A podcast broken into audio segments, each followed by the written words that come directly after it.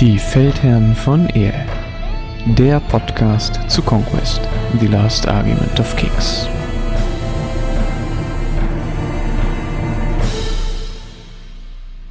Hallo und herzlich willkommen bei den Feldherren von Ehe. Heute wieder mit einer kleinen Newsfolge, jetzt direkt nach der letzten Happy Hour die von Parabellum veranstaltet wurde. Ich habe mir die jetzt einmal angeguckt und würde die jetzt einfach mal ganz kurz für euch zusammenfassen. Bitte beachtet, dass das jetzt auch auf jeden Fall noch nicht äh, vollständig ist oder eine, eine generelle Aussage. Ich glaube, das Allerwichtigste zuerst, ähm, die Dokumente bzw. die PDFs werden jetzt am Montag, also den kommenden Montag, äh, veröffentlicht. Da werden dann alle Regeln, Änderungen vollständig drin sein. Und zwar also gibt es doch recht signifikante, sowohl an dem Grundregelwerk als auch an den einzelnen Fraktionen, als auch ähm, natürlich die neuen Regeln für die Sorcerer Kings werden dann auch komplett revealed. Da wissen wir jetzt nur Einzelheiten aus verschiedenen Punkten, sage ich jetzt mal. Allerdings fehlt da uns noch einiges, um da ähm, ja, einen umgefassten Einblick dann eigentlich zu bekommen. Ähm, was die Grundregeln angibt, gibt es, glaube ich, ähm, zwei größere Änderungen, die ganz wichtig sind. Ähm, oder auch vielleicht ein paar mehr. Das eine ist es, dass es jetzt keine Retinue-Modelle mehr geben wird. Also das ganze Retinue-System wird jetzt über den Haufen geworfen und ähm, die bestehenden Retinue-Kits, die es aktuell gibt, werden quasi rebrandet, ähm, so dass es dann einzelne Modelle oder Upgrades dann sind. Ähm, dazu gibt es dann auch eine Liste, welches, ähm, welches Kit oder beziehungsweise welches Modell als welches Upgrade dann zählen wird. Um, ähm, und die Charaktere werden alle angepasst, ähm, weil die Aussage war, ja, sie wollten halt mehr ähm, die Fähigkeiten über die Charaktere steuern und das weniger über diese Retinues machen. Macht auch das Balancing ein wenig einfacher, weil es wieder einen Faktor weniger macht. Was durchaus erstmal eine spannende und interessante Änderung ist, wo wir dann einfach gucken müssen, wie sie sich ausspielt. Das zweite, eine sehr wichtige Änderung aus meiner Sicht ist, dass es für Charaktere keine Klassen mehr geben wird. Das heißt, ähm, die Charaktere ähm, haben dann einfach die Klasse des Regiments, dem sie joinen. Das heißt insbesondere jetzt auch, dass zum Beispiel so der, sagen wir mal, gängige Trick, ähm, einen Medium-Charakter in, in, eine leichte Einheit reinzustecken, ähm, um damit full zu punkten, das geht halt nicht mehr.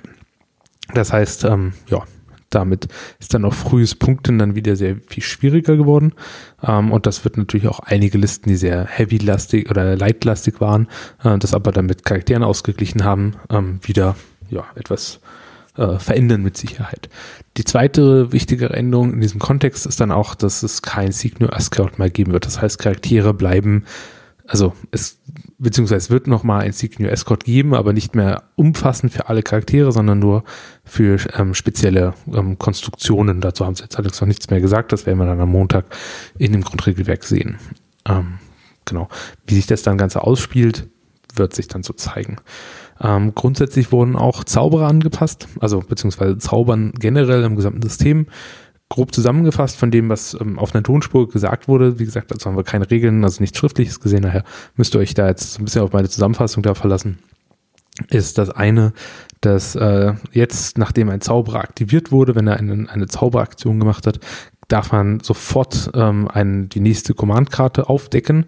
Und wenn das das Regiment des Zauberers ist, dann kann dieses sofort aktiviert werden. Das heißt, ähm, ja, insbesondere Buff-Zauberer werden dadurch jetzt natürlich jetzt wesentlich mächtiger, weil die vorher einfach das Problem hatten, man hat die aktivierte, man musste damit auch immer eine Aktivierung aufgeben, was dafür musste der Buff dann wieder sehr heftig sein und das war eigentlich auch die ganze Idee, warum sie das jetzt aufgelöst haben, weil sie gesagt haben, das Ganze führt dann einfach nur noch zu einem Power Creep innerhalb der Zauberer. Ähm, das Ganze ist dann ähm, ähm, ja nicht für Monsterzauber. Das heißt also, die äh, Dragon-Zauberer können danach nicht ihren Drachen noch aktivieren. Ne? Das steht auch schon drin in der Regel. Das haben wir gesehen. Das haben sie auch definitiv gesagt, dass das so nicht kommen wird. Gut, das waren, glaube ich, die Änderungen, die ich jetzt hier gerade im Allgemeinen sehe. Genau. Ähm, dann das nächste, ähm, es wurden ein paar Buffs vor, ähm, oder Debuffs dann auch ähm, vorgestellt die ihr auch ähm, in den entsprechenden Channels bei uns auf dem Discord finden könnt. Da haben die ähm, Leute schon Screenshots davon gemacht und die äh, kann man sich da genauer angucken. Daher möchte ich die nur ganz kurz zusammenfassen. Ähm, Im Endeffekt, Order of Session Dawn ähm, verlieren ihr Wedge und äh, zusätzliche Stands kosten jetzt 80 statt 70 Punkte. Ist ein kleiner Nerf. Ja, mal gucken, wer sich sie ausspielt. Ähm, dann das zweite, was glaube ich relativ bedeutend dann auch ist, ist dann die äh, Änderung bei den Vadun und zwar diese, ähm, der eine Mantel, der Fanatic gibt, der funktioniert jetzt nicht mehr für Monster. Das heißt, es gibt keine Fanatic Tontor mehr und keinen Fanatic Apex mehr. Dann wurde noch, man muss auch mal dazu sagen, ne, wir wissen all diese Änderungen, die ich jetzt gerade vorstelle, auch insbesondere die nächste, nicht in welchem Kontext die sind. Das heißt, da wurden einzelne Punkte aus den Armeelisten rausgezogen und die vorgestellt, allerdings ohne die Gesamtheit zu betrachten. Das heißt, wir wissen nicht, inwiefern andere Sachen dann auch noch angepasst wurden. Das heißt, da ist jetzt auch noch nichts groß dazu zu sagen, ob das jetzt eine Fraktion deutlich bufft oder debufft. Ne? Auch wenn es zum Beispiel jetzt bei dem nächsten Beispiel, was jetzt kommt, ähm, das sind die Old Dominion, bei denen werden jetzt die Legionäre auf 100 Punkte gesenkt und sie kriegen noch zusätzliche Sonderregeln. Ähm, das eine, also eine, was ich gesehen hatte, waren ähm, plus zwei auf den zweiten March und dann noch ähm, irgendwas mit dem, äh, dass sie Dark Power Tokens einfacher generieren. Ähm, ja, ähm, das hört sich erstmal nach einem richtig harten Buff an für die Old Dominion. Ähm, kann man jetzt allerdings auch so nicht sagen, ohne dann den Rest der Armee dann gesehen zu haben. Ne? Das heißt, dass wenn jetzt zum Beispiel die anderen Regimente dann dafür teurer geworden sind, dann ist das ja wieder verschmerzbar. Das heißt, da muss man so ein bisschen gucken, wie das hingeht. Grundsätzlich finde ich die Änderung für die Legionäre eigentlich ganz spannend, weil sie sie jetzt in eine neue Position bringen und ähm, ein spannenderes Spiel für die Legionäre ähm, eröffnen. Da muss man jetzt allerdings gucken, wie sich das dann ausspielt. Dann die zweite Änderung, insbesondere bei den Old Dominion, ist dann, dass die Fallen Divinity nochmal angepasst wurde. Und zwar zählt die jetzt immer als Heavy. Das heißt, die ist eine der wenigen Einheiten, die tatsächlich äh, früh kommen darf und ähm, ja immer noch punkten darf. Also die Fallen Divinity zählt immer als Heavy Monster, darf aber ins Spiel kommen, als wäre sie eine leichte Einheit. Das heißt, man dürfte sie auch unter 1-2 quasi ins Spiel bringen, wenn man das denn möchte. Dann wurden noch ein paar Sachen äh, bei den City States ähm, ja, vorgestellt, wie sich ändert, der Command-Stack, wie der agiert. Dazu kann ich aber relativ wenig sagen, weil ich mir das jetzt auch nochmal im Detail angucken müsste, was da sich genau geändert hat. Jedenfalls ähm, ja, gibt es da ähm, einfach noch ein paar Änderungen bei den City States. Wie gesagt, auch da gibt es jetzt noch nicht so viele Informationen. Und dann natürlich das Große, was im Raum steht, sind natürlich die Sorcerer Kings. Da kann ich jetzt auch noch mal ganz kurz ein bisschen was zusammenfassen. Ähm, grundsätzlich wird es möglich sein, bei den Sorcerer Kings reine Blutarmeen zu oder fast reine Blutarmeen zu stellen. Das heißt, ähm, man wählt sich immer einen Charakter aus. Dieser Charakter ähm, gehört dann entweder dem ähm, Court of Fire oder dem Court of Air an also einem der zwei Elemente und die jeweiligen Brutes ähm, dieses Elements werden dann zum Mainstay dieses Charakters. Zusätzlich, ähm, genau, gibt es dann natürlich die Restricted Sachen, ähm, die dann auch noch mit drin sind, also die großen Monster, die Rakshasa, die sind dann äh, Restricted drin. Das bedeutet dann auch beim Listbau gibt es noch eine zweite Spezialeinheit oder Sonderregel und zwar ähm, ist es bei denen möglich, dass die Warbands nicht vier, sondern fünf Regimenter enthalten pro Charakter. Und zwar ist das möglich in dem Moment, wo drei, ähm, also wenn, wenn die vier Slots durch ähm, Brutes ausgefüllt werden des eigenen Elements, ähm, dann dürfen sie ein zusätzliches fünftes Regiment für ähm, als Begleitung quasi für den Zauberer nehmen. Ähm, das ist auch darauf restriktiert, steht auch relativ spezifisch drin.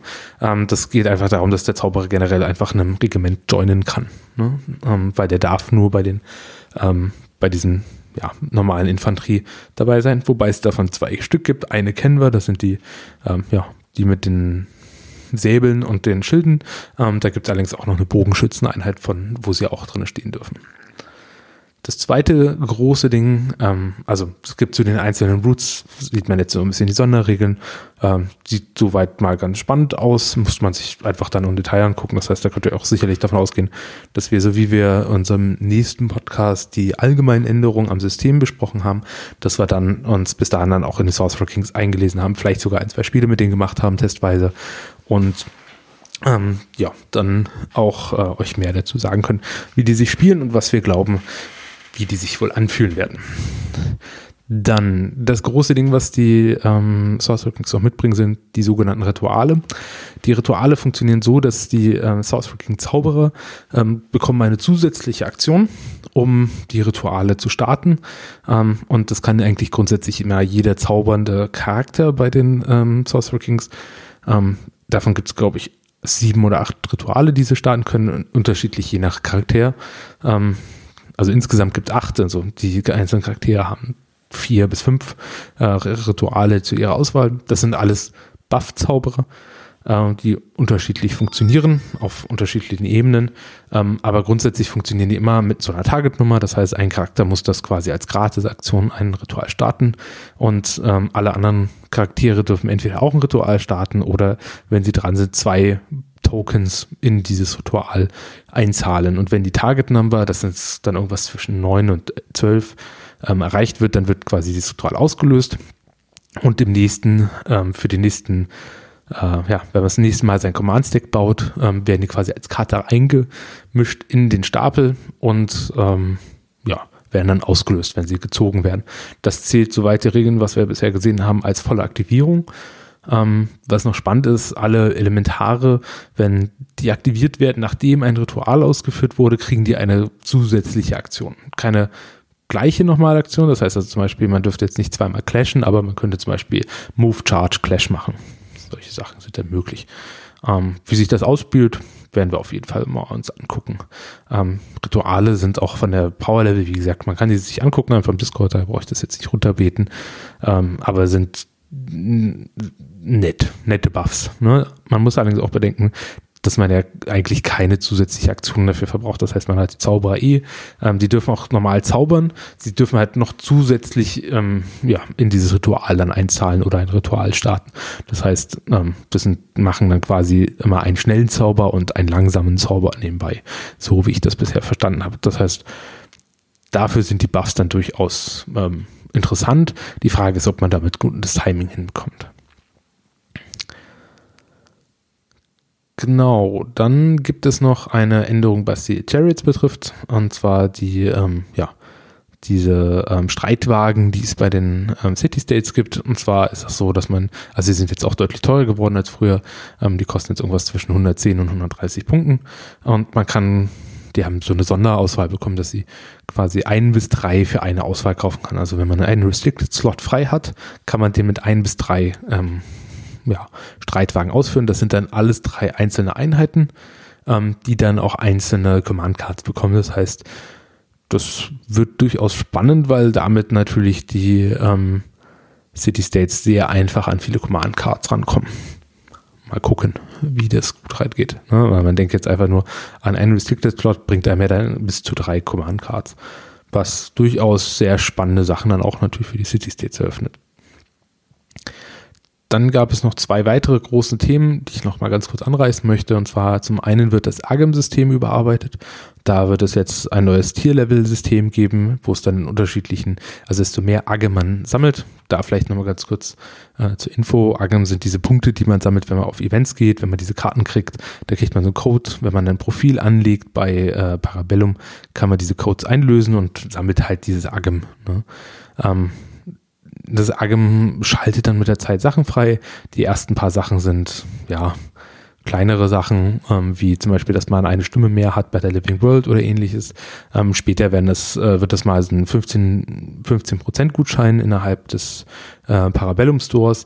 Oder wenn man dann irgendwann bei den hohen Tiers angekommen ist, wie ähm, 8000 oder 7000, dann gibt es dann zum Beispiel STL-Files für das Gelände gratis oder man bekommt Zugriff äh, und darf sich zum Beispiel ähm, Modelle, die out of print sind, also nicht die ähm, äh,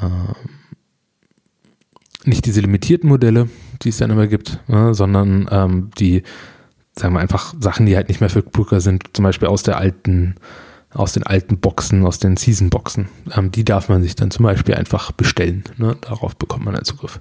Ähm, ist auf jeden Fall eine nette Belohnung dafür, wenn man da schon fleißig mitmacht. Ähm, zweitens ähm, gibt es da bei dem Agam-System gibt es jetzt quasi ein, zwei Trackings. Es gibt einmal die Legacy Agam.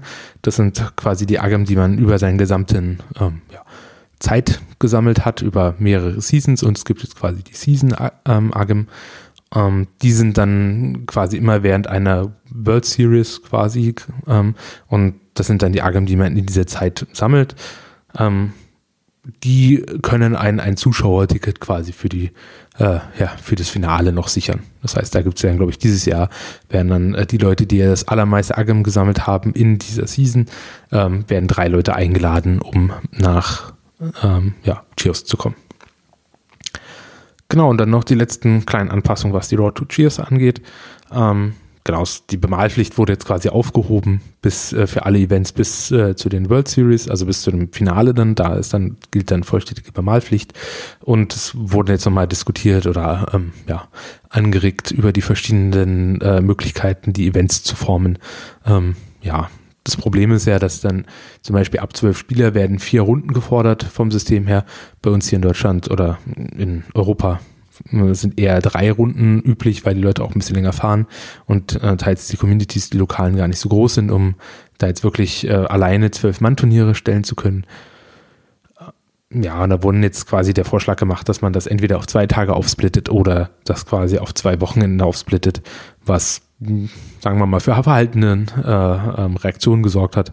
Einfach weil auch ganz viele, insbesondere aus meiner Sicht jetzt die Europäer, ähm, hier geschrieben haben, dass das halt unrealistisch ist, weil einfach ganz viele Leute reisen und es unwahrscheinlich ist, dass man für zwei Wochenenden irgendwo hinreist, um das hinzukriegen. Oder naja.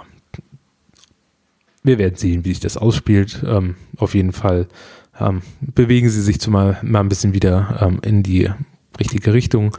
Ähm, ja, mal gucken, wie sich es ausspielt. Das werden sie ja dann auch alleine dann einfach sehen, wie die Events dann gehen. Genau.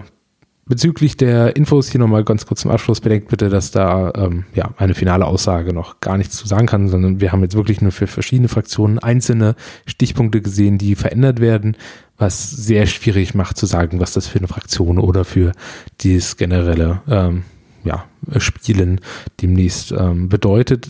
Was man allerdings sagen kann, ist zumindest von den Sachen, die jetzt angeteased wurden, dass das wohl einige Listenkonzepte massiv umschmeißen wird und ähm, dass wir uns alle, glaube ich, auf äh, ja, sehr viele neue Experimente, was die Liste angeht, freuen dürfen, was ja an sich immer cool ist. Ja, dann ähm, hoffe ich, die Zusammenfassung hat euch auch diesmal wieder gefallen. Ähm, ja, und bis zum nächsten Mal. Ciao.